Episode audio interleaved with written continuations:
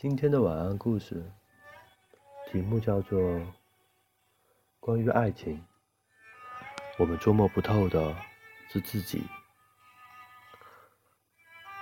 我们讨论爱情，剖析爱情，看爱情的种种教程，研习爱情。可当爱情真正到来，我们总是捉摸不透它，因为关于爱情。我们最先捉摸不透自己。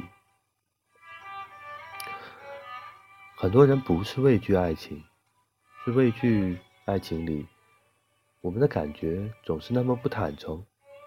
明明日思夜想，见面却还要像熟识的老朋友一样嬉笑推搡，就是提不起勇气说“爱”这个字。明明双手藏在抽匣下。在摇晃的地铁里，想攥住对方的手，却要别过脸去偷看窗外他的反影。明明在他关紧门，在他的嘴角贴上一吻的时候，想问他：如果你需要我，告诉我，我便不走。却还是故作潇洒的提着行李，没入。黑暗的夜色里，我们提着勇气，扛着尊严，握着一串早就被牢的，在赶夜路的时候最想去拨的电话号码，却忍受着自己像蜡一般，渐渐消融了去爱一个人的心意。在爱情的世界里，我们总是希望对方。做那个最先告白、最先付出、最先挽留的人，谁都想不动声色。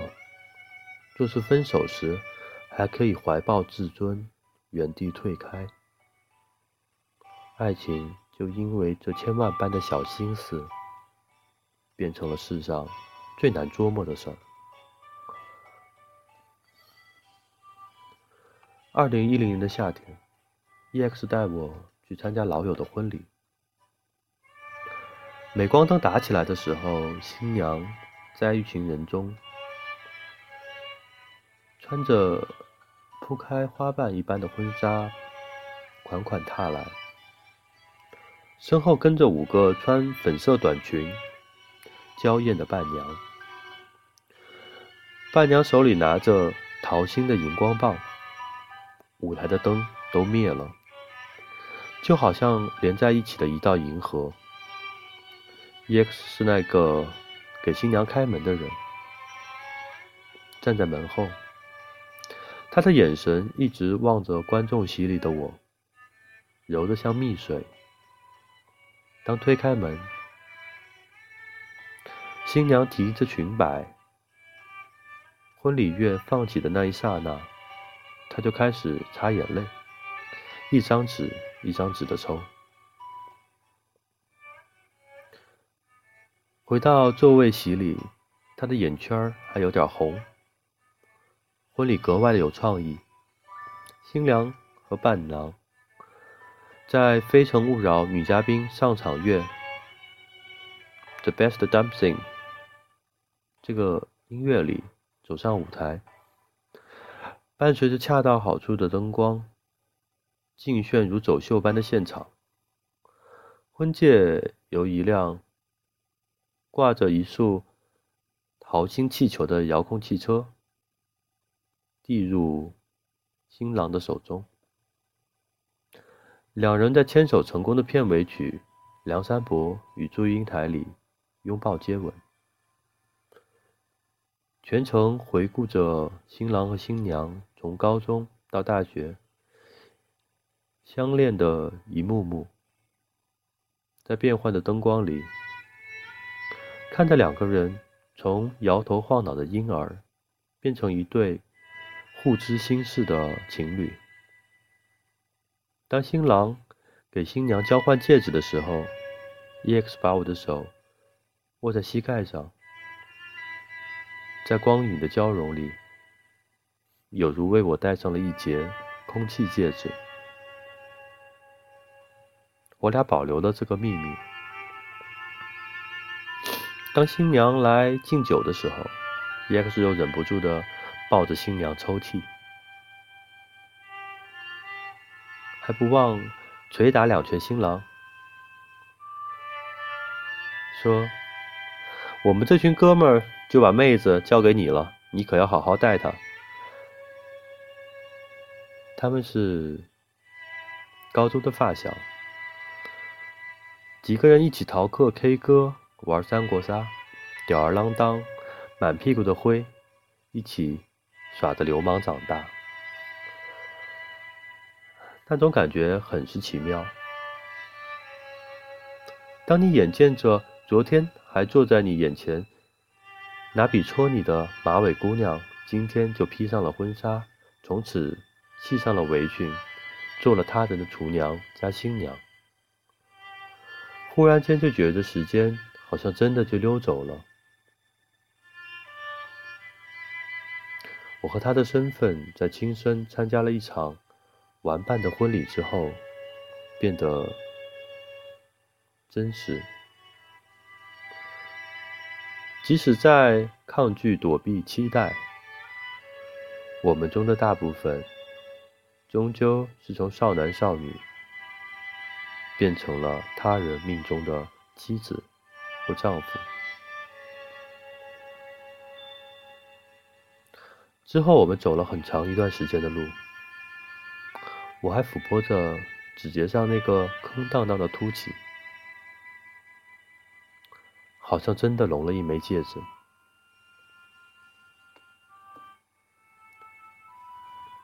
如果按照电影剧情的发展，我们应该会结婚生子。我当时真的爱他很深，我曾对他说过：如果有一天我出了书，必将会在书里写到他。他笑笑说：“那可不要把我写成混蛋哦。”二零一三年，我捧着印刷好的《永远热泪盈眶》，当翻到《北京爱情故事》的这篇文章时，写在他在海南丹溪跪地向我求婚，而我也在分手之后蹲在公园里的草地上纵情大哭的时候。忽然就有种说不出的哑然，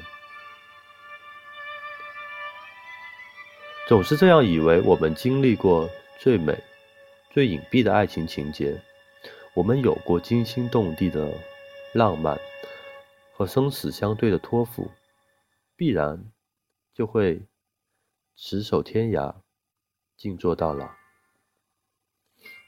总是会以为，如果在一开始。我们就在无数段既定的缘分里相见相识，披着同一件衣服，在雨里裸足奔跑，在无意识的情况下走进同一家咖啡店、餐馆，在社交论坛里看过同一篇文章，或者上传过同一张照片。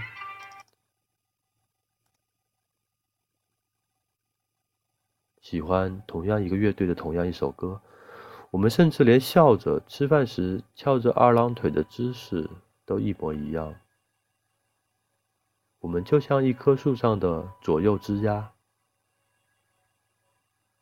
必然会就此节节生长，遥相互望，也会以为我们接过吻，而他的唇不光能说出。动人的爱情誓言，也能说出充满乐趣的人文地理。我们总是有说不完的话题。我不光欣赏他在床上俯冲的重情，也欣赏他工作时候的专情。我这般的欣赏他，必然会敞开一颗心，袒露所有的细节，善待他。可不知道为了什么原因，我们就分开了。能说出理由的分别，还是值得安慰的。有些分别，甚至都不是以爱或不爱结尾。当你试探性的问对方：“你还爱我吗？”却听到幽暗的夜里，梧桐树摆起，风穿过走廊，带着他不确信的尾音。我也不知道，所有的勇敢、坚持以及确信，都崩溃落地。电视剧《请回答一九九七》里，男主角在女主角尚未长大时，偷偷爱上了她。女主角却不懂爱情，选错他人。当女主恍然大悟，幼年时青梅竹马的其实才是生命里的另一半时，两人却因为怄气发誓此生不见。五年后，他们偶遇于一家蛋糕店。当车的雨刷在玻璃上来回扫着。过往的回忆一帧一帧重现在男孩的脑里。你还爱我吗？女孩盯着男孩的眼睛，余光还瞥着自己高考前夕送给男孩的、被男孩当做车钥匙的礼物。男孩怔了很久，却没有答话。爱情不是一桩空了的木桩，在你外逛游荡了一圈之后，对方依旧咬着你儿时的棒棒糖，嬉笑着把你拉回座旁。有些座位空了，就真的永远空下去了。我们都在以不同的加速度成长。只是在社会里，我们最终都长成了维护自尊，而不再主动坦白心事的面具人。人长大以后，很多感受都要忍着不说，受伤了，咬紧嘴唇说个没事儿。喜欢一个人，再也不敢大声告白，告白后又怕对方不能接受。单恋就像树荫下投下的光影，照在一个人笔直站着的身影上，擎着一颗不知进退的心。爱情里最可悲的，是我们会爱上对方，都会，却在不同的时间，相互期待着不同的东西。相互看着不同的地方，相互做着不同的梦想。男女之间发生的事情，只有维持的爱情和战争、斗气、哄斗、吵架、和解、伤害、拥抱，与变化大的像焦虑症患者一样的关系。但是男女关系里最难的是，相互爱的时间是不一样的。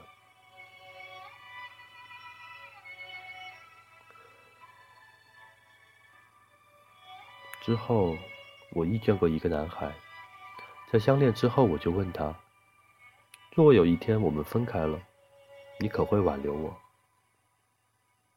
他想了想，说。我已经做过一次这么狼狈的事情了，结果却是不随人愿，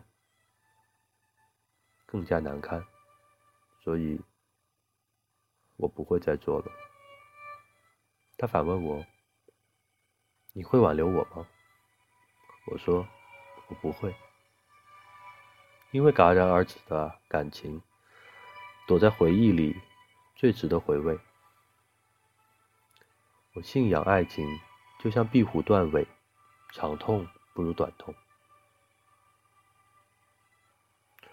这之后没多久，我们选择了向左走，向右走。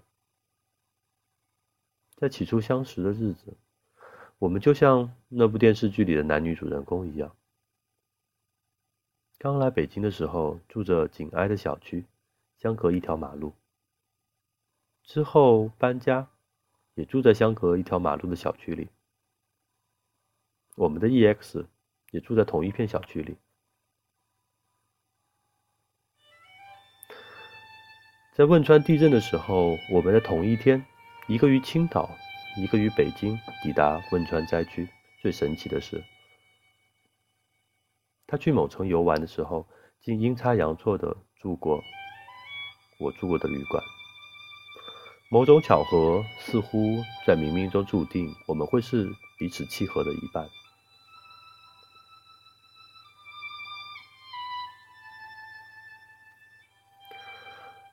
人们在想要制造爱情的时候，会制造出很多的巧遇。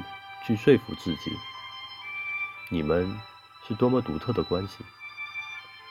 但当生活的隔阂一天一天的初露端倪，所有的因荷尔蒙而产生的幻觉都消失殆尽。爱情就像燃尽的香炉，信仰的法则在离开寺庙的时候就失去了光芒。你才渐渐提醒自己。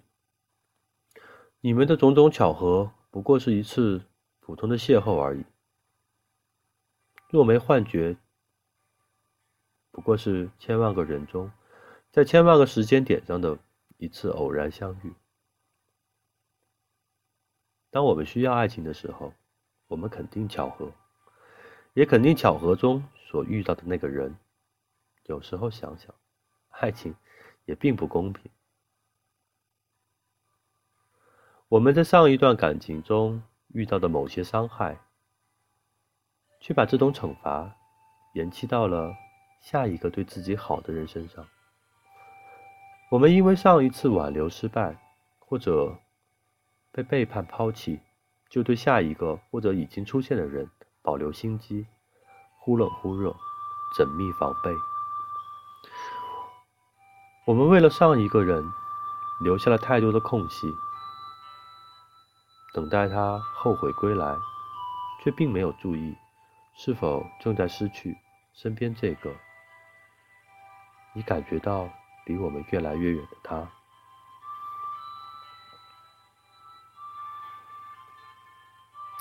没有比现在更恳切的明天，因为明天也许永远都不会到来。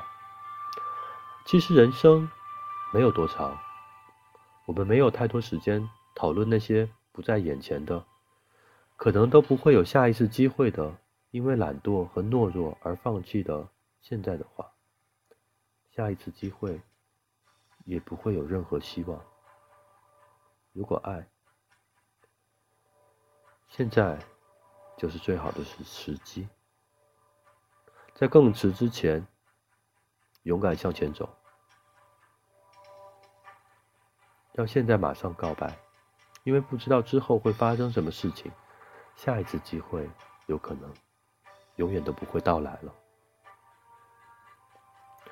我们讨论爱情，剖析爱情，看爱情里的种种教程，研习爱情。可当爱情真正到来，我们总是捉摸不透它，因为关于爱情。